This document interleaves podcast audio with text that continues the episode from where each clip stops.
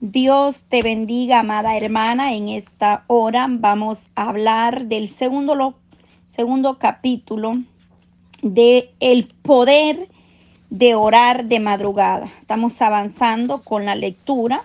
Dimos eh, la lectura, el capítulo 1. Hoy vamos a dar la lectura del capítulo 2. Hemos leído individualmente cada capítulo y vamos hablando un poco de lo que hemos, estamos aprendiendo, eh, por qué Dios nos está hablando eh, de oración, por qué Dios está hablando, iglesia, o nos está motivando, nos está exhortando eh, a la oración. El escritor acá, ¿verdad?, nos da algunos consejos. Como todos sabemos, el siervo Juan Carlos nos está hablando a través de este libro motivándonos a que nosotros también podemos ser parte de, esa gran bendición, que ese tiempo de oración que nosotros tengamos, esa intimidad, esa búsqueda.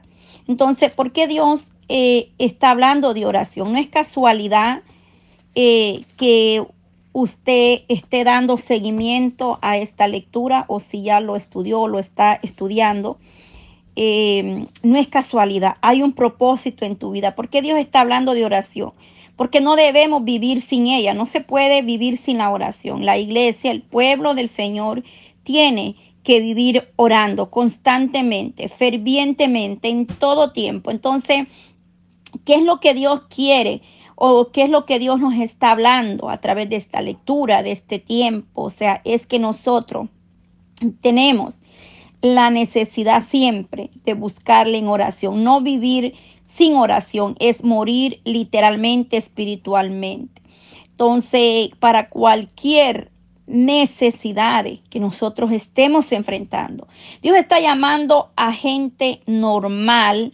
No es, eh, no solamente este libro está dirigido para mm, ministros o eh, predicadores o mm, no hay eh, excepción, es para personas, gente normal que tiene el deseo. La oración es para cualquier persona, para cualquier persona, es para quien eh, tiene una petición especial delante del Señor, es decir, los jóvenes, que la mayoría de los jóvenes están orando al Señor para que el Señor les prepare su esposa, su esposo. Entonces tienen una petición eh, en las en la presencia de Elohim. Entonces, ¿cómo van a obtener la respuesta adecuada o cómo Dios va a responder esa petición? Solamente no dejando de orar, insistiendo, perseverando, buscando en oración. Ese es un ejemplo, pero hay muchas cosas más de las cuales nosotros tenemos necesidad. Quizás tú estés esperando un milagro,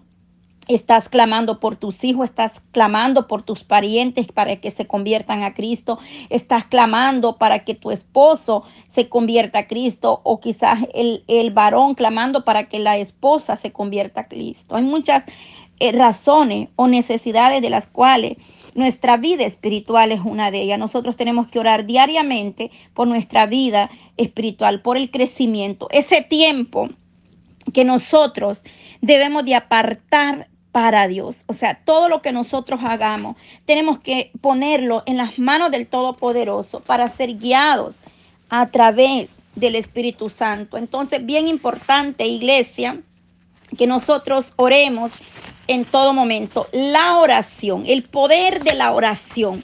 La oración es nuestro tanque armado, podríamos decir. Es el, un arma poderosa contra cualquier adversidad.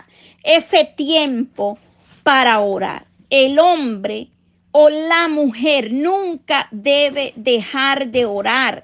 Siempre tiene que estar buscando la presencia de Dios.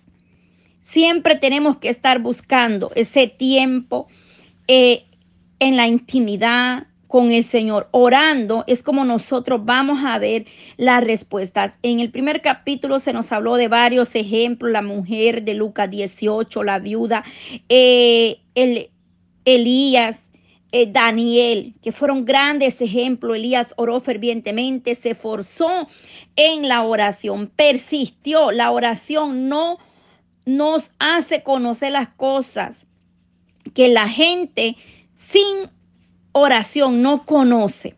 La oración de Elías produjo frutos. Tú puedes decir, eh, quizás tú puedas decir, pero es que yo no soy como Elías. Pero es que la oración es tan poderosa y es tan efectiva en tu vida que tus palabras se vuelven poderosas.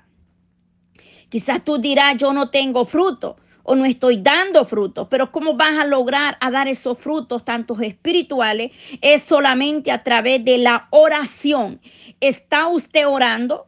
Si usted dice, pero yo no estoy dando fruto, no siento que avanzo, no estoy creciendo, la pregunta sería, ¿está usted orando, amada hermana, hermano? ¿Está usted orando? Quizás la respuesta sea, ah, no, no, no, no tengo tiempo por el trabajo, eh, tengo dificultades, por cualquier razón. Pero entonces es ahí el problemita, el detalle, el tiempo que le estamos dando nosotros a la oración. Con qué tiempo nosotros nos presentamos delante del Todopoderoso a clamar la misericordia. La oración de madrugada es muy poderosa y una vez más, la oración es nuestro tanque armado. Cuando el pueblo de Dios pone en acción la oración, las puertas del Hade no prevalecerán contra él. Y eso, Mateo 16, 18. La oración es nuestra mayor arma eh, espiritualmente hablando. Es una arma poderosa, es un tanque de guerra en la batalla. Por eso es bien importante que nosotros como iglesia nos mantengamos orando eh, en todo momento, en todo tiempo, no solamente en las buenas, no solamente cuando todo va bien, eh, no solamente cuando todo va mal, es en todo momento que tenemos que darle gracias al Señor. El que no saca tiempo para orar. A veces no sacamos tiempo para orar, pero sí tenemos tiempo para otras cosas. El, cuerpo, eh, esta carne quiere divertirse, quiere dormir Em, pero hay algo importante que, que debemos hacer un tiempo también, organizarnos en el tiempo y es la oración, es un compromiso. Debemos saber que así como muchas veces tenemos tiempo para divertirnos, para vacacionar, para ir a hacer muchas cosas, también nosotros tenemos que tener un tiempo para orar, un tiempo para entrar en la intimidad, para acercarnos a la presencia de Dios tiene que ser em, un tiempo en que nosotros preparemos, levantemos ese altar, ese devocional en nuestro hogar. La oración como es un elemento esencial para la guerra espiritual, al igual que el escudo, la espada y el yelmo. Orar en todo tiempo en el espíritu. Eh, se nos habla esto, eh, ahí lo declaró, ¿verdad? Efesios 6, en el 18. La oración y son armas eh, espirituales que la iglesia tiene que estar con la armadura del Señor en todo momento. Esto no se trata de que me pongo la armadura hoy, mañana me la quito. Esto es una armadura permanente en todo momento para poder apagar todo dardo del enemigo. Cuando Dios te habla y te dice, ora fuertemente, Ora fuertemente, ya sea por tu familia, por tu vida, es porque el Señor te está hablando, te está advirtiendo que ores más de lo que estás orando, porque viene un ataque o un dardo muy fuerte, pero el Señor habla a tiempo y fuera de tiempo. Es decir, el que no saca tiempo para orar, ¿cómo podría, eh, cómo puede tener tiempo para vivir? O sea, o para, para experimentar otras cosas. O sea, si hacemos tiempo para vacacionar, para divertirnos, para pasar tiempo en familia, también debemos como iglesia tener ese tiempo para orar. Es decir, eh, si para, que para todo hay tiempo. Dormimos, eh, descansamos, comemos, viajar, eh, para todo y muchas cosas más. La oración es nuestra vida en Cristo Jesús. Si yo oro, creceré espiritualmente. Podré estar preparada para los dardos del enemigo. Si yo oro, tendré y daré frutos espirituales. Si nosotros oramos, nuestro ambiente, la atmósfera en el hogar va a cambiar. tu entorno, mi entorno va a cambiar, mi ambiente va a cambiar, mis palabras van a cambiar porque Dios va moldeándote en tu sometimiento, en la búsqueda, en la entrega, Dios va haciendo algo especial. Tu visión va a cambiar, tu oído se va a afinar porque cuando tú oras, clamas, pero también escuchas al Padre cuando Él responde. Entonces, cuando nosotros oramos, vamos a ser diferente. El siervo del Señor, un siervo dijo estas palabras o le preguntaron, ¿qué ganas con orar? Entonces, él respondió que él con orar perdía los deseos en la, en la carne. Es decir, eh, cuando nosotros más oramos, esta carne más se va a, someter a la voluntad del Padre, a la voluntad de Dios. Es decir, eh, que si nosotros mantenemos en oración, vamos a poder resistir muchas cosas en esta carne. Em, habrá resistencia a los dardos, a la tentación. La oración nos produce resistencia para eh, los dardos del enemigo. Entonces, solamente orando es como nosotros podemos vencer los dardos del maligno, del enemigo. Entonces es bien importante, iglesia, en un ministerio debe de haber mucha, pero mucha oración. Eh, el que profetiza sin una vida de oración es, es como un adivino, porque si no hay oración, no habrá revelación profética, no habrá eh, palabra eh, que venga de lo alto. Entonces, estamos nosotros hablando que debemos de estar siempre de rodillas para ver caer las cadenas, para ver caer murallas, para ver almas libertadas, para ver em, convertirse a, la humanidad, a aquel familiar que puede estar en ataduras, para ver que las almas sean tocadas, que sean quebrantadas solamente a través de la oración. Estamos viviendo, estamos en una generación que ora muy poco. Entonces, es imposible ver, ver la obra si no hay oración. Entonces, tiene que haber una vida de oración. La palabra del Señor nos habla eh, que dice, velá y orá para que no entre en tentación. El espíritu a la verdad está dispuesto, pero la carne es débil. Marcos 14, 38. Cuando oras, creas un círculo, un ambiente, una, una atmósfera donde el ambiente del mundo quiere llegarte, pero rebota, es decir, nos prepara, cuando vienen los dardos, cuando viene el maligno con todo, eso solo va a rebotar porque ya la oración que tú has hecho es un escudo para que eso ya no llegue a tu vida. Entonces el Señor hace, levanta vallado alrededor de tu vida y de los tuyos. Entonces ese dardo ya no va a llegar con ese golpe que iba. Sí llegará, pero ya no irá, ya no, es decir, pierde fuerza o se va a debilitar o va a caer a tierra.